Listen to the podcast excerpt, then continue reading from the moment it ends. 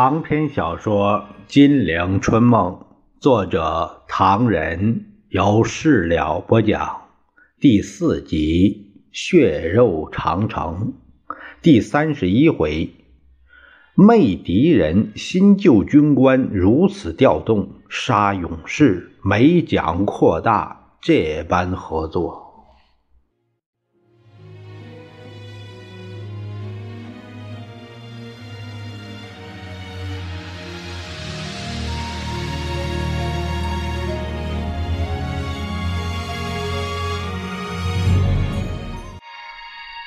孔家夫妇闻言连连摇头：“哎呀，这局面很囧啊！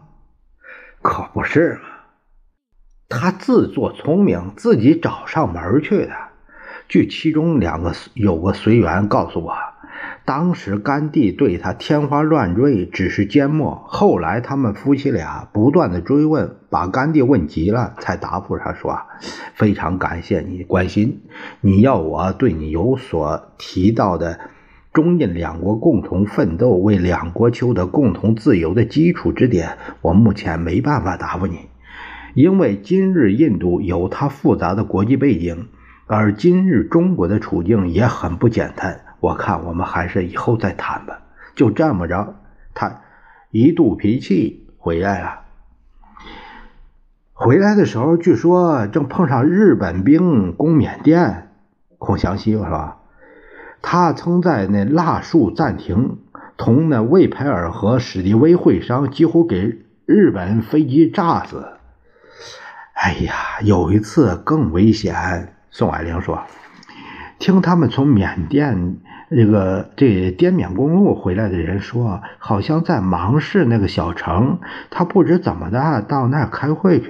后来来的警报，警报刚响，日本飞机到头顶了，他才有办法，知道没办法跑了，就下令所有的车辆立刻疏散。好家伙，几千辆大车小车，各式各样的汽车，在这个小城里。东南西北乱跑，日本飞机就追，机关枪又是炸弹，光是车子烧掉千多辆了，人死的不少。孔祥熙悲天悯人的叹了一声：“哎呀，幸而这么多人死了，他才逃出来了。”宋霭龄也叹了口气：“这许多货色未免太可惜，如果运到昆明。”就不会受损失了。于是从货物谈到了发财，谈到什么东西本清利厚，关卡车辆如何配合等等。蒋介石的亲戚在国家大事方面可不像他如此紧张。蒋介石正同他们分工，在大事方面主持一切。宋子文这位舅爷经常顶撞他，司空见惯，也不以为怪了。虽然心头总有点不舒服，但也没办法。第二天一早，他召见戴笠，听说国民政府主席林森病得不轻。蒋介石淡淡的问道：“不要紧吧？”看样子，我们应该准备才好。蒋介石心想：林森死不死，活不活，反正是这么回事最近几个月来，还有谁到那边去啊？除了庞炳勋这一批，还有山东保安第五师师长齐子修，呃，苏鲁战区鲁南第幺幺二师副师长蔡子恒等人。已经是第十三批了，你还得进行。除了这些人，还忙什么？这三天中间有一件事情比较重大，我们在西北的负责人西安劳动营训导处处长张迪飞，是不是以前曾经参加托洛茨基派，后来到日本方面工作，终于回到我们这边来的那个张迪飞？领袖记性真好，就是这个张帝飞，他现在西安展开解散共产党运动，命令各报纸代表参加，召集一个会。据他报告，这个会只有九个人，为时不过十分钟，但成绩极好。他事先准备好文件，内容手述第一次欧战、第二国际解散、第二欧战、第三国际解散，证明马列主义破产。呃，次数第三次国际解散。为加盟，呃，团结，中共应解散以加强中共团结。后来张迪飞便要与会者签名，并将这稿子发送到各机关签名，为时五天。五天后并未提出异议者，就算是默认。蒋介石皱着眉说：“那他为什么开会都到九个人？不是太少了吗？”这个。戴笠说：“他也曾经报告过，说当初通知的机关不止九个单位，十倍都不止。但硬要开会的只有九个单位，而且都是我们自己的单位。因此，他也说，西安这样严厉的地方，社团对政府灭共的做法并不十分拥护，说明了我们对西安左倾分子的拘捕还不够。”蒋介石眼睛一亮：“这个张继飞有脑筋。”戴笠笑了，呃，凡是参加过托洛茨基派的，在我们这里做事与众不同，比一般强，倒是很特别。蒋介石炫耀自己说：“这并不特别，我同托洛茨基很谈得来。当年我在俄国同他聊天的时候，就知道他是个人才。他曾经给我很重要的影响，忍耐与活动。”我相信他的部下也一定懂得忍耐与活动，所以张帝飞有此表现并不意外，因为他是托派。戴笠做恍然大悟的状态说：“啊啊，是的，是的。”蒋介石说：“所以对于托派参加我方，我们应该特别重视，特别优待。”延安。是痛恨托派的，凡是延安痛恨的人，我们要立刻拉过来，不管他托不托。两人正在好笑，陈布雷捧着封杨文的信进来报告说：“史迪威。”哎，有信来了。他说他最近才知道一件事儿，必须同您商量。他说他听说今年三月间，中国西北曾经发生一件大事，甘肃老百姓对当地官府的压迫实在受不了，曾经武装，呃，奋起反抗，盘踞陇西、临洮、昆县一带。蒋介石很冒火，干他屁事儿。他说：“这是中国内部的事，他不准备发表什么意见，只是反对我们拿美国供应的飞机去轰炸这批老百姓。”他说：“当他知道甘肃老百姓死伤重大的消息以后，感到很不安。”史迪威真讨厌！蒋介石恨恨地夺过原件，浏览了几行，还给了陈布雷，说：“我决定不理他。甘肃民变是我们中国的事，他管不着。”美国飞机既然在我手里，我爱怎么用就怎么用，他管不着。他还说还说什么？他有一句话分量也很重哦。陈布雷在原信上用指头搜索到这行，他说：“我特地郑重向阁下提出备忘。”盟国把飞机供应中国的目的是在于抵抗日本，而非轰炸人民。蒋介石淡淡一笑：“哼，这厮如此没礼貌，非叫他看看颜色不可。当初盟国飞机供应中国，也没有交代清楚，说是不得对内，非对外不可吗？”戴笠赞成蒋介石的撒野，说：“日本人飞机还在帮助我们打共产党。”我们怎么好意思去炸他？蒋介石大感兴趣。什么？啊，昨天的事情报告：鄂东我军程汝怀联合东京、南京的军队向当地的新四军进攻，日方出动了一中队飞机。南京还广播说，这次出动是应程总指挥的邀请，配合进剿新四军的。正为史迪威伤脑筋的蒋介石闻讯高兴起来了。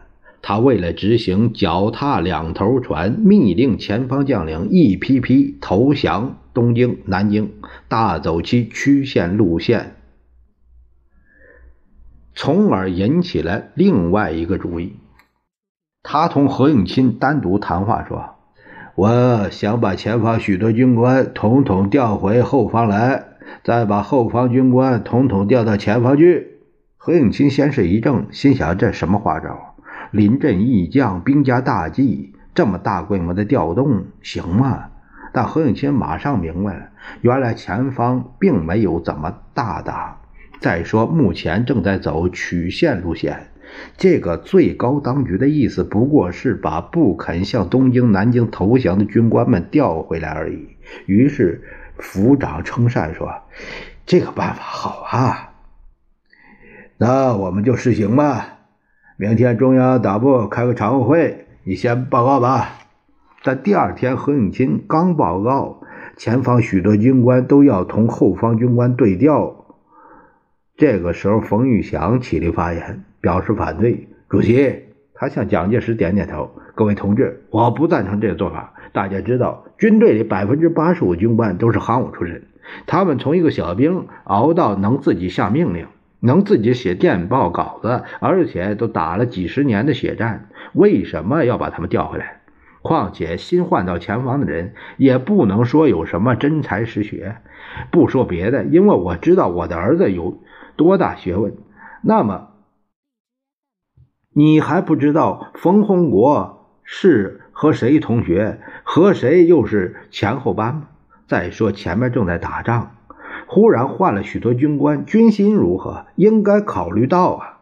何应钦没料到冯玉祥当头一炮，凄凄哀哀地说：“不不，不过这这做法，委座委座是同意的。军政部，呃，已已已已已经下令了。”冯玉祥发言说：“这个可以阻止。我们今天不能再有失招，一切要以大局着想。”临阵易将，人家会骂我们在无形中为敌人造机会。蒋介石他解围说：“何先生同何部长的话都有道理，我们看着办吧，不必多换，也不能不换。”好，散会。说罢离去。冯玉祥紧跟着他，蒋介石只得请他上了汽车。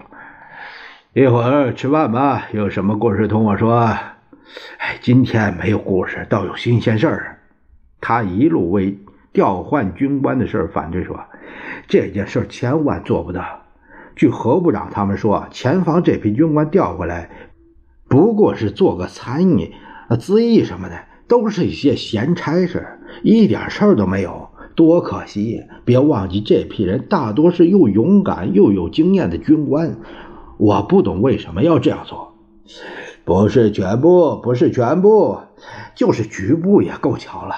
你如果把这些新军官调到前方去，他们之中大都没有见过阵仗，听见炮声都迷失方向，或者会躲在屋里念书。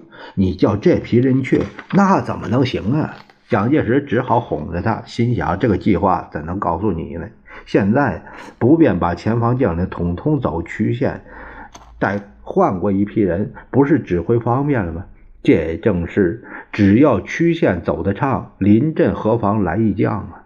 咱们话分两头，大家应该知道，美国对蒋介石有大批经济上、军事上的援助，帮助他企图消灭延安。殊不知，美元在经援军援之外，还有一种特援。一九四一年，也就是民国三十年。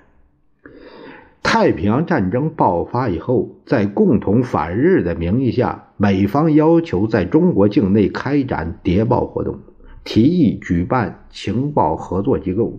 蒋介石当时一口答应了。第二年，美方从海军部特工大本营派来一个高级特务梅勒斯中校。率领第一批专家到达重庆，由军事委员会委员长蒋介石任命为中美情报合作所副主任，戴笠为主任，就在重庆磁器口渣滓洞办公。随着局势发展，华盛顿与重庆之间都觉得这个机构有扩大的必要。一九四三年春天，双方便签订了中美情报合作协定。但这还不够，再把那个机构扩充为中美特种技术合作所，专害好人。签字之日还有一个仪式，要蒋介石自己前往。戴笠喜滋滋的迎驾说：“一切准备妥善，请领袖与夫人命驾阅兵。”蒋介石穿上避弹衣，钻进了避弹车，同宋美龄在前呼后拥之下，车队浩浩荡荡出发，从阴森森的歌乐山下直到沙磁文化区。只见一片丘陵起伏、广阔深远的山谷地带。蒋介石赞叹说：“这地方不错，风水好。”戴笠在司机旁边插嘴说。本来中美合作所的特区没有这样的，现在扩展多了。现在这个特区面积横跨在重庆市原来的第十三、十四、十七三个区之间，直径长达十三华里，纵横二十多华里。戴笠口讲指话，要司机开的稍慢一些，如数家珍。这个特区包括渣滓洞、梅园。杨家山造石厂，哎，松林坡白公白公馆、武陵观红炉厂、王家院子、熊家院子、小杨公桥、朱公馆、步云桥、丽丽、宋美龄不感兴趣是吧？梅勒斯中校住什么地方？荒山野地的，要好好招待客人才是。戴笠说：“梅勒斯今年。”不是中校了，因为领袖赏识他，同卑职也合得来，已经上升为上校了。他住的地方很好，回头我们可以看到。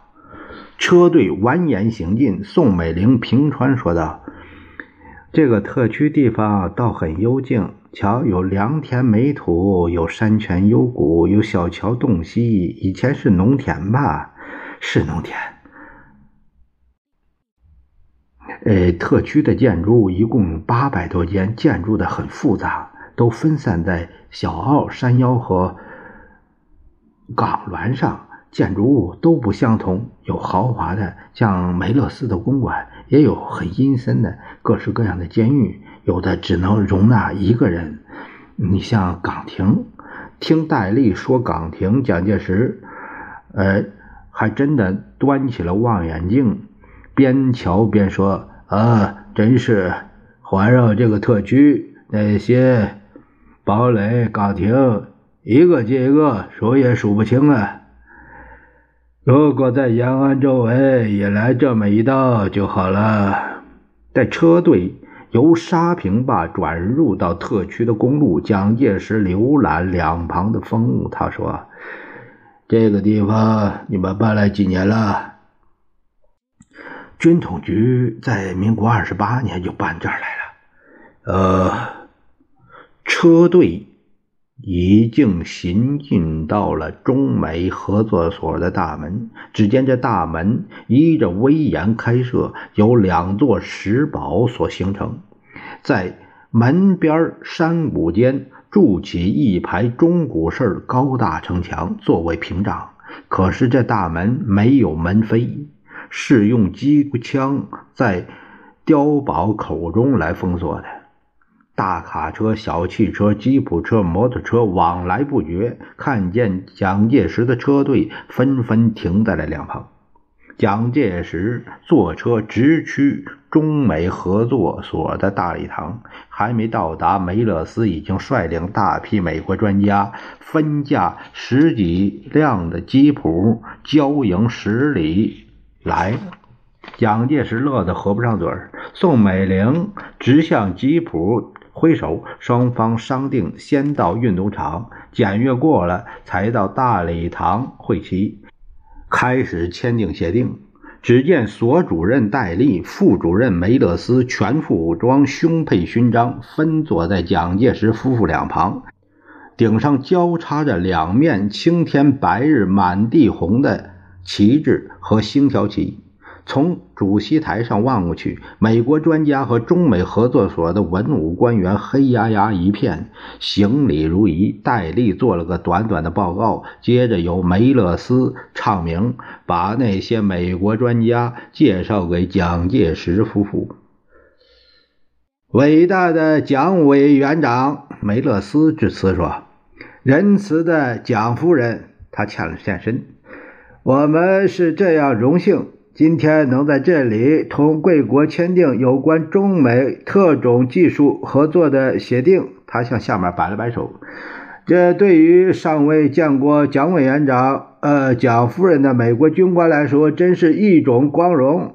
宋美龄只是笑。现在，梅勒斯打开名册，我介绍我们各位专家：杜克中校。杜克起立。向台上的蒋介石夫妇行礼。他是美国海军谍报处的官员，杨格少校；他是美国陆军战略服务处的官员，赫斯少校、杜威少校、梅勒斯逐一介绍：伯克少校、蒋勋少尉、呃，克尔少尉、楼少尉、马尔中尉。飞轮少尉、威肯少尉，接着连身份也不提了。他继续介绍：W 卡，呃，D Diffan，A Ham，J Busson，H Lomji，W 金夫，P Argan，I Clark，H Barker。C. Ab. E. Clut. N. Gamber. W. Malcolm. M. Smith. O. Spink. J. Uh, Michael. L. Goodrich. A. Khan. J. Bridget. L. Wood. L.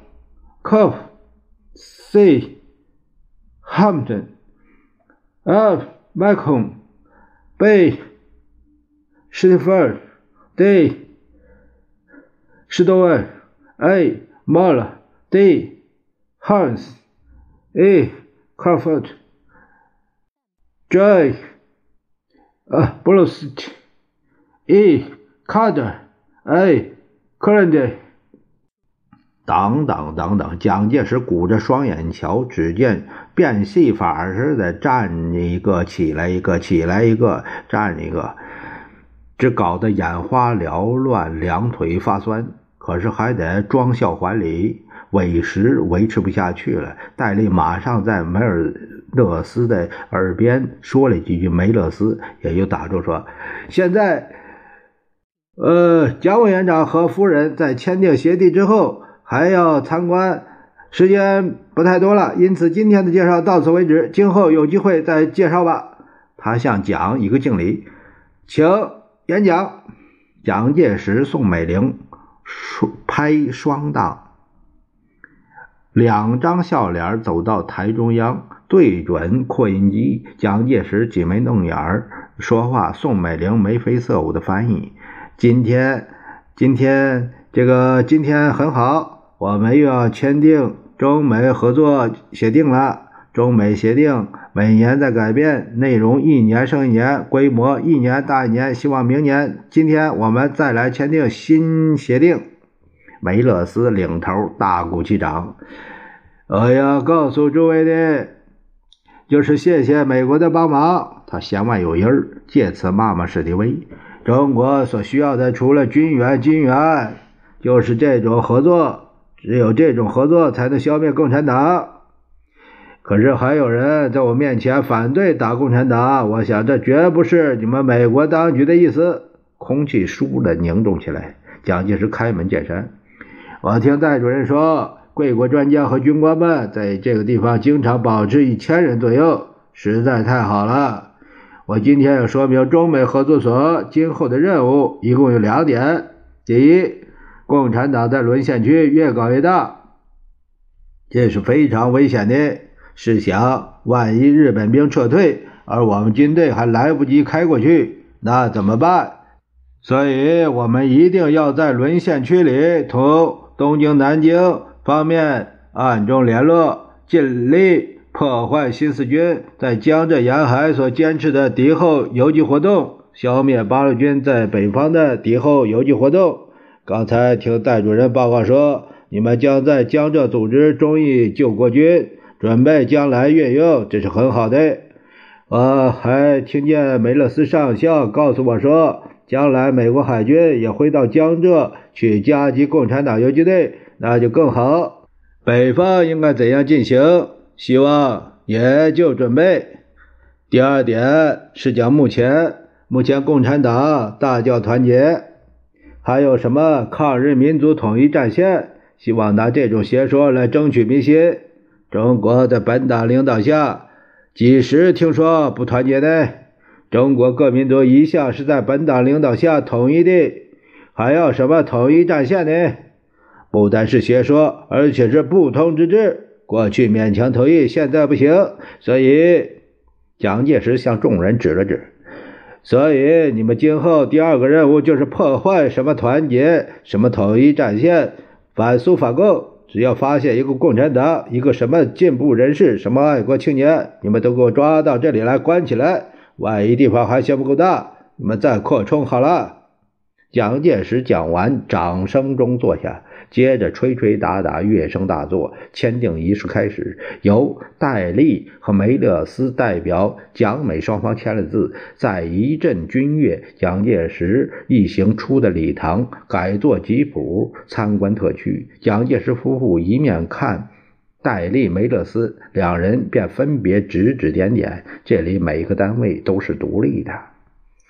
戴笠说：“各单位相互隔离，各有各的通行证。这里是军火库，像这样的大军火库一共有十个，里面是什么东西？大炮、轻重机枪、卡宾枪、步枪、手榴弹、呃子弹、炸药、汽车、呃汽车零件。”电讯器材、防毒器具、防空呃器械、医疗用品、被服、钢盔、中英文对照表、中国本土和沿海太平洋岛屿的军用地图、射击射击的打靶纸。啊，宋美龄说：“都是美国运来的，都是美国运来的。”车队续行，蒋介石指着一大片新房屋，这是。这是交警总队特警班的宿舍。交警总队多少人？这正是格杀打捕，遍地血腥，垂危挣扎，涂炭生灵。